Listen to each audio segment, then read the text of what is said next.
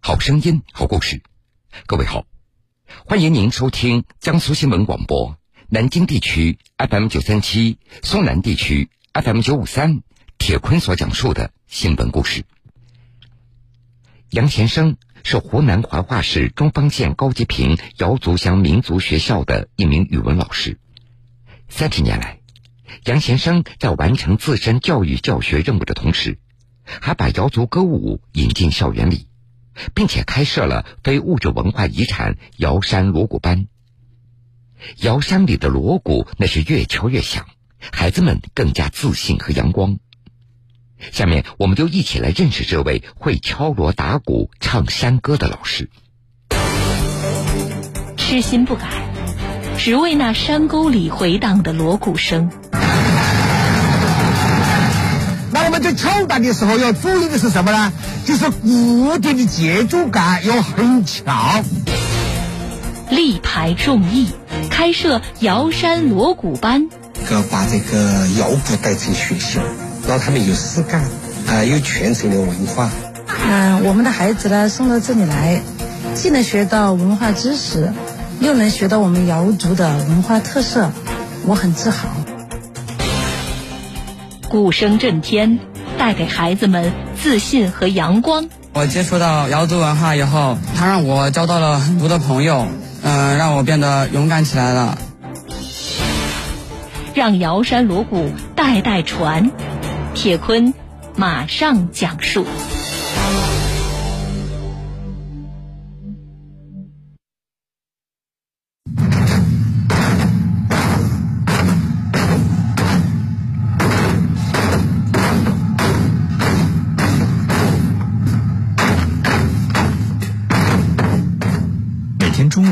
只要不下雨，响亮的锣鼓声都会在这个大山沟里回荡。这是蒿集坪民族学校的学生在杨贤生老师的带领下，在学校旁边的这个小山头上练习摇山锣鼓。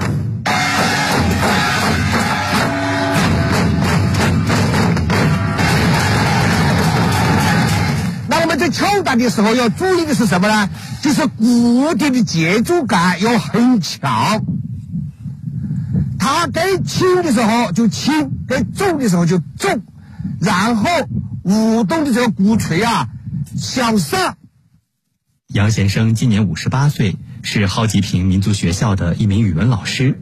生在大瑶山，长在大瑶山的他，记得小时候，每当大家喜庆丰收时，寨子里就会有震天的锣鼓声响起。对瑶山锣鼓的爱，儿时便在杨先生心里扎下了根。那个时候都兴挖这个挖山啊，都兴这个打腰鼓喊号子。所以我觉得这个很热闹，啊，很有趣。在一有空呢，我就跟着这个爷爷呢、父辈们他们去学这个摇鼓。兴趣是最好的老师。渐渐的，杨先生也学了个一招半式。但是上世纪八九十年代，随着寨子里越来越多的年轻人南下打工，儿时锣鼓震天的场景一去不返，锣鼓也被束之高阁。杨先生看在眼里，急在心里。在我们瑶族地区啊，会打摇鼓的人年岁都已高了，都是八十岁、九十岁的。呃，我看到这种情况，如果是像我们不把它传承下来，那么这个优秀的民族文化就要失传了。我就萌发了一个把这个摇鼓带进学校，带进校园，让他们有事干，啊，有传承的文化。沉寂了多年之后，要想将无人问津的瑶山锣鼓再敲起来，并不容易。杨先生首先想到把瑶山锣鼓引进学校，让缺乏一体课的学校热闹起来，再通过学生带动其他人。但是，当他与学校老师沟通、与学生家长讨论时，招来的却是一片反对声。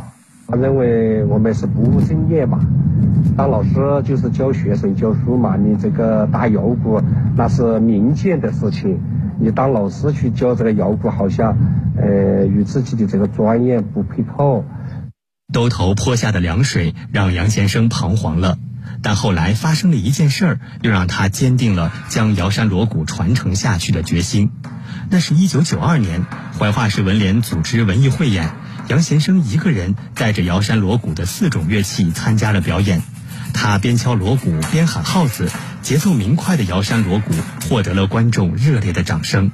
就这个时候，我就梦想了这个摇鼓的魅力这么大，我就是想把这个摇鼓到学校里面来，一个是自己在敲敲打，在学习，再去拜师；一个在学生找几个学生打嘛。打起来，因为这个摇鼓呢，你一个人打是很单调的，必须要一个团，比如说要三十面鼓，或者是要五十面鼓，集体打起来，那那种场合呢，就是一种震撼的力量出现。二十九年前的那次文艺演出的那通锣鼓，不仅敲定了杨先生传承瑶山锣鼓的决心。同时，也敲开了摇山锣鼓走进校园的大门。杨先生摸索出了一套教学的方法，他开始在校园里带着孩子们敲锣打鼓。然而，这个摇山锣鼓班的起步并不顺利，这其中到底又发生了什么？我们继续听故事。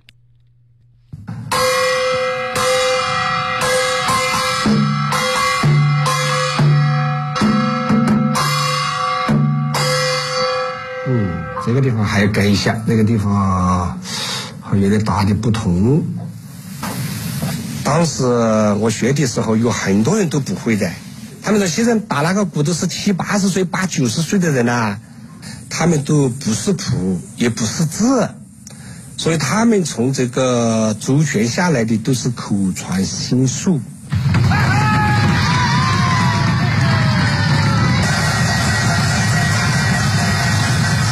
瑶山锣鼓是怀化市级非物质文化遗产，起源于瑶族群众驱赶野兽用的响器，后来逐渐出现在祭祀庆祝节日中。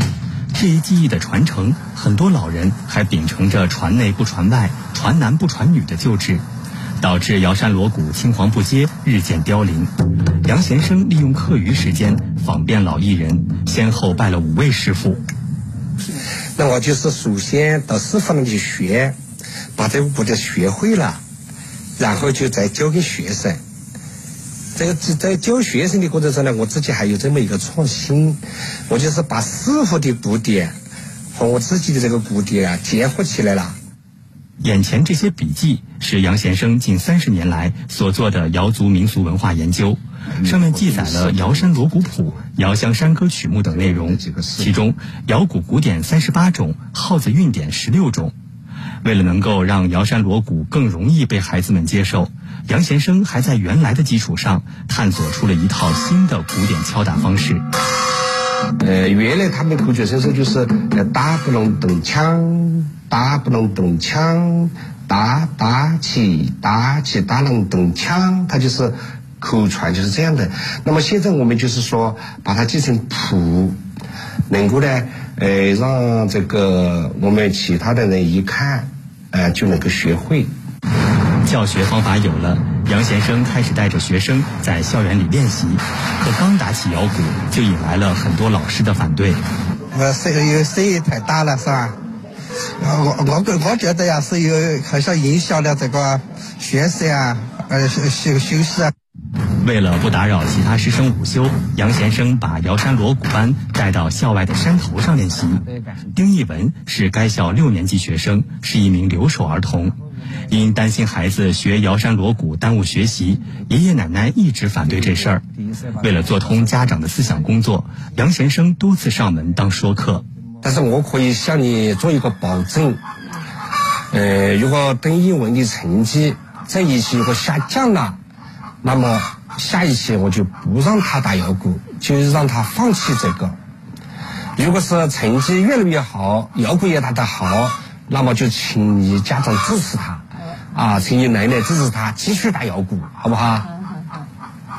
不仅是丁义文，只要是家长不同意孩子打鼓的，杨先生就会立下军令状，保证不影响孩子们的学习。就这样，他一边紧抓学生的文化学习，一边利用休息时间教孩子们打摇鼓。一段时间后，孩子们不仅成绩提升了，摇山锣鼓也学会了。二零一八年七月，在怀化市第五届少数民族传统体育运动会上，杨贤生带着学校锣鼓队摘得多枚奖牌，家长和老师们对学生打摇鼓的态度也发生了转变。老师和学生啊，对这个瑶族文化的传承看到了一个希望，对此呢啊，慢慢的好像习惯爱好上了这样一个文化的一个呃传承。在杨先生的倡导下，学校成立了瑶族文化兴趣小组，开设了瑶山锣鼓班，全校师生都加入了兴趣小组，唱瑶族山歌，打瑶寨腰鼓，跳瑶族舞蹈。杨先生还将高脚马、陀螺等瑶族特色民俗活动纳入体育课。嗯，我们的孩子呢送到这里来，既能学到文化知识，又能学到我们瑶族的文化特色，我很自豪。感到我们当老师的还是没有白当，就是说除了教他们文化知识以外，还教了他们一个手艺嘛，一个传统嘛，自己感到很欣慰。从一九九二年到二零二一年，二十九年，在传承民族文化的这条路上，可以说杨贤生是攒足了劲儿，起早贪黑，奔波忙碌。二十九年的辛勤付出，不仅让瑶山里的锣鼓越来越响，也让孩子们的眼中有了自信和阳光。然而，在这些孩子当中，却少了两个人的身影，那就是杨贤生的儿子和女儿。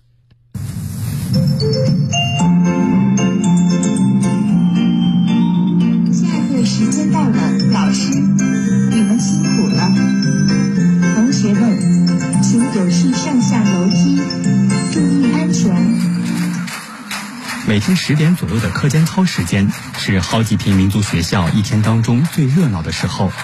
学生们身着瑶族风格的校服，欢快地跳起竹竿舞。看着这些活泼的孩子们，杨先生欣慰的笑容下，总是藏着一丝落寞和苦楚。一九八八年和一九九六年，杨先生的一儿一女先后出生。不幸的是，两个孩子都患脑瘫，生活难以自理。因为杨先生既要教学生们文化课，又要利用课余时间教瑶山锣鼓，照顾两个孩子的重担几乎都压在他的妻子身上。你学校那么多事情啊，还要打鼓了，还有什么事情啊？你回来干什么呢？就是这些淋雨淋雨嘛。但是我一听就听得出来了，是吧？他是不支持我的工作呢。讲实话呢，心中还是有愧，有愧对于家庭。这种埋怨和不理解一直持续了十多年。而随着锣鼓队逐渐在县市比赛中拿到好名次，瑶寨里敲鼓人越来越多，鼓声越来越响，妻子也逐渐理解了丈夫的苦心。这也让杨贤生的摇鼓传承路走得更加坚定。蒿集坪民族学校从幼儿园到九年级，总共有十三个班级，在校学生一百八十余名，其中瑶族一百六十余名，大多都是留守儿童。雄壮的瑶山锣鼓，欢快的竹竿舞，独特的瑶族文化，给孩子们注入了强大的能量。遇到困难就喜欢逃避，然后没有没有很多的朋友。但是当我接触到瑶族文化以后，非非常的吸引我，它让我交到了很多的朋友，嗯，让我变得勇敢起来了。二十九年来，在杨先生的努力下，浓郁的民族特色和瑶族风情已经成为了校园独特的文化符号，不仅打开了瑶乡孩子的心扉，也在他们的心里埋下了传承民族文化的火种，让瑶山锣鼓鼓声绵延，瑶族文化代代相传。我觉得呢，现在我就是想好好学习，走出大山，将我们的瑶族文化传承到外面，让外面的人也能看到我们大山里也有也有一个这样的一个世界。从风华正茂到两鬓苍苍，今年杨先生即将退休了，很多单位和学校抛来了橄榄枝，但都被他婉拒了。我就是退休了，还是要接受着这个学校，培养年轻教师，哎，让年轻教师，特别是音乐教师，懂音乐的，他教起来那更加有方法，让我们这个民族文化摇鼓啊，在我们学校代代相传。